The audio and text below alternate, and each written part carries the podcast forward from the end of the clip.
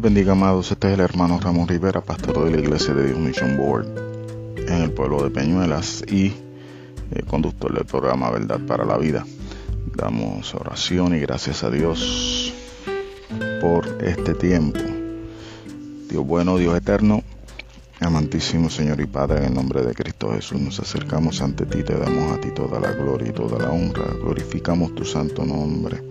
Te pedimos, Dios eterno, de que tú en una forma poderosa, maravillosa, como solamente tú lo sabes hacer, en medio nuestro y en medio de tu pueblo, Señor, obres a favor de todos aquellos que están fuera de tu voluntad, de todos aquellos que te sirven. Y Señor, sigas trayendo a aquellos que no te conocen a la verdad de Jesucristo. También, Señor, te pedimos por esta situación de la enfermedad del coronavirus acá en Puerto Rico, alrededor del mundo. Señor, porque sabemos, según las noticias día tras día, están exponiendo que la situación se pone más crítica cuando los niveles de personas contagiadas han aumentado y aún todavía por las personas que no tienen el cuidado para evitar que esta enfermedad siga expandiéndose, pues no toman las precauciones necesarias ni están siguiendo los consejos que se le da de parte de las autoridades propias. Dale sabiduría, dale entendimiento. Te pedimos, Señor, que pongas una mentalidad la cual sea correcta en aquellas personas que piensan que esto es un juego y que exponen no solamente las vidas de ellos, sino también de la vida de aquellas personas que están en sus alrededores. Esto en el nombre de Cristo Jesús. Lo pedimos Dios eterno. Amén, amén, amén. Quisiera por favor, amados, aquellos que tengan una Biblia cerca de usted, pasemos a la primera epístola de Juan, en el capítulo 4 del verso 7 en adelante. Primera epístola de Juan, capítulo 4, verso 7 en adelante, y dice la bendita palabra de Dios. Amados, amémonos unos a otros porque el amor es de Dios y todo aquel que ama es nacido de Dios y conoce a Dios. El que no ama no ha conocido a Dios, porque Dios es amor. Esto se mostró, en esto se mostró el amor de Dios para con nosotros, en que Dios envió a su Hijo unigénito al mundo para que vivamos por Él. En esto consiste el amor, no en que nosotros hayamos amado a Dios, sino que Él nos amó a nosotros y envió a su Hijo en propiciación por nuestros pecados. Amados, si Dios nos ha amado así, debemos también nosotros amarnos unos a otros. Nadie ha visto jamás a Dios. Si nos amamos unos a otros, Dios permanece en nosotros y su amor se ha perfeccionado en nosotros. En esto conocemos que pertenecemos a Él, perdón, que permanecemos en Él y Él en nosotros, en que nos ha dado de su Espíritu. Y nosotros hemos visto y testificado que el Padre ha enviado al Hijo, al Salvador del mundo. Todo aquel que confiese que Jesús es el Hijo de Dios, Dios permanece en Él y Él en Dios. Y nosotros hemos conocido y creído el amor de Dios tiene para con nosotros. Dios es amor y el que permanece en amor permanece en Dios y Dios en Él. En esto sea perfeccionado el amor en nosotros, para que tengamos confianza en el día del juicio, pues como Él está, así nosotros en este mundo. En el amor no hay temor, sino que el perfecto amor echa fuera el temor, porque el temor lleva en sí castigo, de donde él donde el que teme no ha sido perfeccionado en el amor. Nosotros le amamos a Él porque Él nos amó primero. Si alguno dice, yo amo a Dios y aborrece a tu hermano, a su hermano es mentiroso. Pues el que no ama a su hermano, a quien ha visto, ¿cómo puede amar a Dios a quien no ha visto? Y nosotros tenemos este mandamiento en Él. El que ama a Dios, ame también a su hermano. Gracias Señor por su bendita palabra. Vemos, amados, como el apóstol del amor, el apóstol Juan, habla sobre lo que es el amor de Dios dentro de lo que es las capacidades en las cuales solamente Dios puede amar. Y es, y es necesario que nosotros tengamos en cuenta que cuando se habla de el amor, según Juan lo está describiendo, Juan está hablando del amor ágape ese amor que solamente a través de Dios es que se hace patente, presente, constante en la vida del ser humano. Es necesario que nosotros podamos entender, amado, que el amor que viene de parte de Dios es un amor diferente a lo que es el amor que el hombre o el ser humano trata de expresar. Todos sabemos pues que el amor en la, en la visión social, en la visión emocional, eh, hoy día, y al igual que en tiempos antiguos, tiene muchas ramificaciones en lo que se eh, eh, describe lo que es el amor amor de amigo, amor de padre, eh, amor de hijo, amor de hermano, amor de primo, amor de pareja, amor de novios, amor de matrimonio. Pero el amor de Dios es algo muy diferente a todo lo que yo he descrito anteriormente. Eh, ustedes pueden entender pues que hay personas que te tienen este amor de amistad por un tiempo y después de eso el amor de amistad se desaparece. Pero cuando hablamos del amor de Dios, hablamos de un amor que es constante. Hablamos de, un amor que es completamente puro. Ustedes saben muy bien pues que el apóstol Pablo habla de eso en Primera de Corintios 13. Juan lo coge y lo, y lo lleva a la experiencia de cómo debe ser la relación interpersonal entre los hermanos en la fe. Y, lo, y, la, la, forma como él lo expresa es en tal que se pueda definir si ese amor que se está diciendo verbalmente se lleva a cabo en hechos.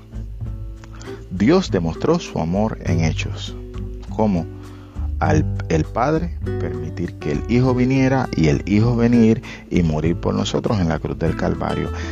El mismo Jesús dijo, nadie tiene más amor que aquel que pone su vida por sus amigos.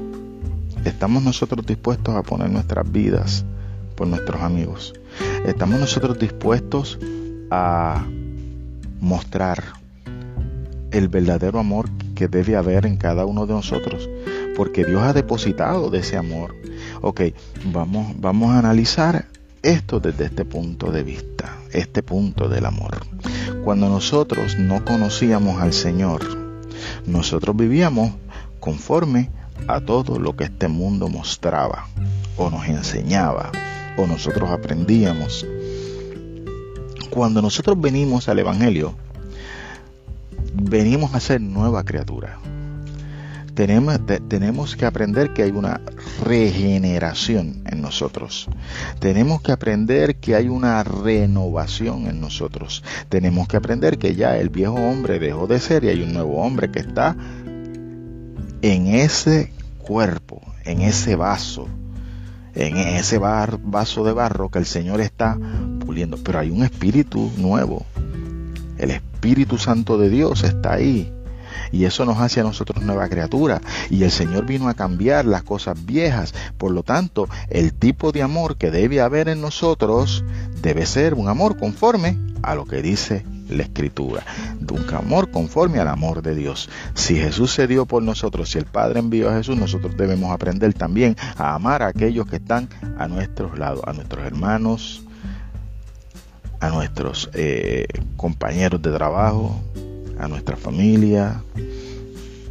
Y esa es la evidencia de que nosotros somos nueva criatura, de que somos nuevos en Cristo, de que somos hijos, somos adoptados, somos parte del reino, porque los conceptos pasados de una vida terrenal mundanal pasaron y venimos a una nueva vida. El amor de Dios debe ser genuino en todos y cada uno de nosotros que decimos somos sus hijos. Nosotros no podemos, escuche bien, nosotros no podemos decir que somos nueva criatura, que amamos a Dios, que vivimos para Dios, pero todavía no hemos podido agarrarnos, no hemos podido cambiar características de la vida del pasado. Porque hay cosas que hay que aprender, que debemos nosotros dejarlas, y hay cosas que el Espíritu Santo es el que va a transformar en nosotros. Juan nos lleva a nosotros a esa distinción, a que podamos nosotros entender que como hijos e hijas de Dios, todo aquello que no semeje el carácter de Cristo en nuestra vida, debemos desecharlo. Y todo aquello que asemeje a Cristo es lo que debemos, debemos nosotros tener. Por eso es que dice en el verso 17, 17 perdón, que va a perfeccionarnos. O sea, ya Él nos dijo que había que haber un cambio. Ya Él nos dijo qué es lo que a Él nos agrada. Ya Él nos dijo qué es lo que sí les agrada. Ahora está de parte de nosotros mantenernos firmes en este caminar con el propósito de hacer la voluntad de Dios en nuestras vidas y al mismo tiempo ir echando a un lado las cosas pasadas. Aquellas cosas que en realidad a nosotros no nos permite la oportunidad de ver a Cristo crucificado en nosotros, a esa experiencia de esa nueva criatura florecer conforme a la imagen de Cristo. El amor nos lleva a nosotros a respetar. El amor nos lleva a nosotros a ser obedientes. Veamos el ejemplo en Cristo. Miremos a Cristo. Cristo respetó todas las normas establecidas dentro de su tiempo, dentro de su, de su religión, conforme a lo establecido en la palabra. Y, en esto quiero que sea, que sea bien, bien, bien claro. Cristo no se sometió a los mandamientos de los hombres. Cristo se sometió a lo establecido por el Padre en su palabra. Por eso había momentos en que Jesús era confrontado por los líderes religiosos de su tiempo y Jesús le decía, no, pero si ustedes lo que están siguiendo son eh, mandamientos de hombre. Ustedes se sientan en la cátedra de Moisés. Ustedes se sientan en lo y, y piensan y hacen lo que dicen los rabinos. Pero eso no es lo que dice la palabra. Entonces nosotros tenemos que tomar esa misma eh, eh, visión, someternos a lo que dice la palabra. Se sometió, someternos a la palabra. Fue obediente a la palabra. Estamos nosotros siendo obedientes a la palabra. Eso es parte del amor. No es parte del amor. Si Jesús dijo, si vosotros me amáis, guardad mis mandamientos. Quiere decir que debe haber amor. Cuando eh, eh, hay, un matrimonio y, delante de la congregación, delante del juez, delante del sacerdote, delante del pastor, delante del ministro, delante del capellán y de los testigos que hay en su boda, eh, se juran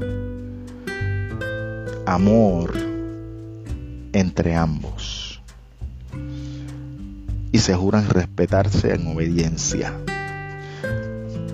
Y, algunos dentro de ese juramento se van, van a los extremos, decir, decir eh, que van a respetar a la persona con la cual se casa a tal punto que no va a mirar a ninguna otra persona en amor porque se va a deber a esa persona con la persona o el cónyuge con la cual, con la cual contrae matrimonio. Eh, te voy a cuidar hasta la muerte, hasta que la muerte nos separe. Eso es un amor dentro del aspecto matrimonial, porque se trata de cumplir a cabalidad es ese, ese sentimiento, esa emoción, pero a la misma vez es una gran responsabilidad, porque van a haber veces en la vida del ser humano en que se va a sentir como que ya el amor se fue. Pero cuando hablamos del amor de Dios, el amor de Dios nunca termina. El amor de Dios es continuo. Y cuando hablamos dentro del matrimonio y el amor que y el amor termina, tenemos que nosotros estudiar y analizar si verdaderamente terminó el amor ¿O es que el amor era más una emoción que un compromiso? El matrimonio es un compromiso, amados. Porque van a haber momentos en que tú vas a sentir que tú no vas a amar. Por distintas circunstancias que puedan venir a la vida. Se supone que eso se cultive. Asimismo Dios en nuestras vidas va a través del Espíritu Santo cultivando en nosotros el verdadero amor hacia los hermanos, hacia la congregación, hacia la obra, hacia nuestro esposo, hacia nuestra esposa, hacia la familia, hacia el trabajo que hacemos. Es un amor que está continuo, prosperando y progresando. Por lo tanto, si nosotros nos mantenemos en este amor ágape, que es el que Dios nos brinda, el amor que Dios deposita en nosotros, el amor de ese nuevo mandamiento, ese amor debe continuar creciendo, prosperando, creciendo en todo momento, prosperando eh, en el aspecto de que no puede quedarse en un aspecto sin crecimiento. Ahí y de ahí no crece, no echa raíces, no se levanta, no florece. El amor de Dios, debido a que es un amor que es continuo, es progresivo, nos lleva a nosotros a crecer y a madurar. Por eso nosotros no podemos decir de que amamos a nuestros hermanos en la fe y le hago daño yo no puedo decir de que yo amo a, mi esposa y le haga daño. Yo no puedo decir de que yo amo a mis hijos y le haga daño. Yo no puedo decir que yo amo a mi suegra y le haga daño. Yo no puedo decir que yo haga mi trabajo y no cumpla con mi trabajo. Dentro del aspecto del amor hay algo que se llama cuidado. Una acción. Y nosotros, dentro de esa acción, debemos de buscar, cuidar, amar, brindar seguridad, sostener, sea nuestra esposa, sea nuestro suegro, sean nuestros hijos, sea nuestro trabajo. Y ahí se demuestra en nuestra constancia de que el Señor está en nosotros, el Señor permanece en nosotros y el Señor nos está fortaleciendo, nos está ayudando a mantenernos firmes el uno al otro. Si yo amo a mi hermano, si yo amo la congregación a la cual yo pertenezco, si yo amo a mi pastor, si yo amo a mi maestro de escuela bíblica, si yo amo a mi hermano en la fe, por más sencillo que sea, aquel que no tiene mucho conocimiento como aquel que tiene mucho conocimiento, aquel que sabe predicar bien como aquel que no sabe predicar bien, aquel que sabe cantar bien como aquel que no sabe cantar bien y, desentona. Aquel que cuando va a la iglesia y tenemos la oportunidad de compartir, eh, eh, cuando tenemos esta oportunidad, eh, siento ese calor humano de amor en él o en ella, nosotros debemos amarlos correspondientemente. Nosotros no podemos decir que amamos al Señor, que es uno de los ejemplos que Él nos da el apóstol Juan, y rechazar al hermano ¿Cómo es posible que usted pueda decir que usted ama a su hermano y usted no lo saluda? Y, si lo ve, lo ve así de lejito y, y, cuando termina el culto se levanta y se va y no saluda a nadie. ¿Cómo usted puede decir que ama a su hermano si no hay un acercamiento para ver cómo está? Y usted llega a la congregación, llega tarde, se sienta en la parte de atrás, termina el culto, se levanta y se va y no saluda a nadie, se va rápido del lugar. ¿Cómo usted puede decir que usted puede tener una buena interacción con su hermano? Eso es amar verdaderamente. Eso es tener ese amor ágape que dice la Biblia y el Señor nos exhorta a que debemos de tener. Yo entiendo que una persona que tenga unas características como esas, amado, verdaderamente no ama. Porque cuando hay amor, se permanece. Cuando hay amor, se demuestra.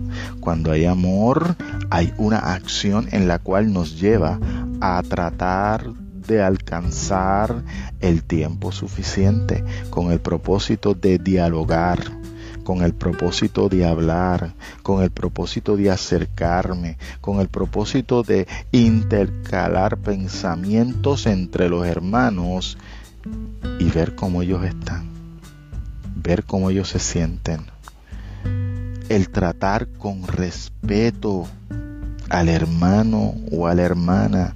Eso es parte del amor, eso es parte de, cómo nosotros debemos eh, eh, formarnos. De hecho, cuando Jesús hace la oración al Padre sobre la iglesia, dice Padre para que sean uno como tú y yo somos uno.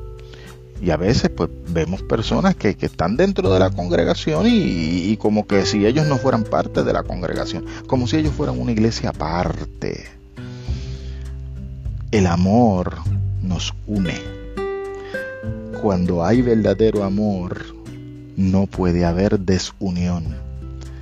Si hay desunión en aquellos que dicen que son miembros de la misma congregación, y que están sirviendo al mismo Señor, busquemos dentro de los que son las características personales de ese tipo de personas porque algo están ocultando. A muchos no les gusta que, se, les, se les traiga este tipo de pensamiento, pero el mismo Jesús dijo que habían personas que eran hipócritas. Y no podemos negar que dentro del grupo de personas que uno conoce, hay personas que son hipócritas. Hay personas que están contigo por conveniencia. Hay personas que te acompañan porque pueden sacar algo a cambio. Pero el verdadero cristiano, el verdadero cristiano no es así. El verdadero cristiano no se aprovecha de, de, aquellas personas que están en su alrededor. Todo lo contrario, ayuda, soporta, los bendice, los acompaña. Eh, yo me acuerdo en una congregación donde yo fui miembro durante muchos años, que cuando uno de los hermanitos caía enfermo, uno, ustedes saben que los hospitales pues siempre permiten que algún familiar se quede. Caía un hermanito enfermo, estaba en el hospital, un familiar se quedaba, pero ese familiar que se quedaba y ese hermanito que se quedaba en el hospital nunca estaba solo, porque todos los días alguien de esa congregación iba a visitarlo y o le llevaba almuerzo, o le llevaba cena, o le llevaba desayuno, o le llevaba dinero para que el, que estaba cuidando fuera a comer, o a desayunar o a almorzar, o le decía, vete, descansa, que yo me voy a quedar aquí un par de horas, ven a tal hora, que entonces yo voy a salir, o se turnaban cuidando al enfermo. Ese es el verdadero amor. Esa es la verdadera pasión que debe haber entre la verdadera comunión de los santos. Esa es la diferencia cuando hay amor o no lo hay. ¿Cuántas veces usted ha llamado a un hermano que usted sabe que está enfermo? Miren, en este momento que estamos en esta situación en la cual casi no nos podemos ver por la situación del coronavirus. Tú no, necesariamente no tienes que ir a la casa a visitarlo pero puedes llamarlo por teléfono. Y ahora con los distintos eh, programas que hay, que si WhatsApp, que si Zoom, que si video de aquí, que si te entras por allá y sales por allá y la persona te puede estar viendo en el teléfono llámalo por teléfono, me envían un mensaje de texto. Ese es el verdadero amor.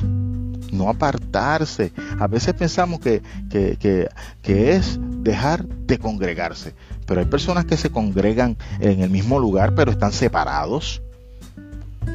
No tienen cuidado del hermano que sabe que es de su propia congregación, ni siquiera llamarlo a ver cómo, mira cómo tú estás. Eso, eso es separarse.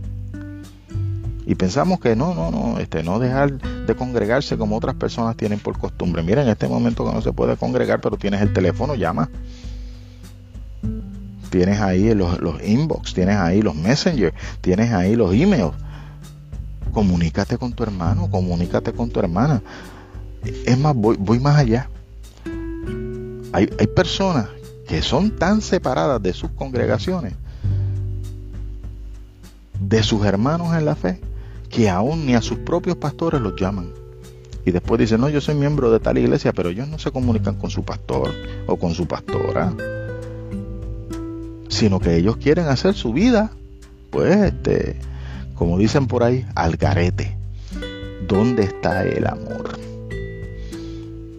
Si yo verdaderamente amo, y en esto voy cerrando en este tema y seguiremos con el tema del amor más adelante.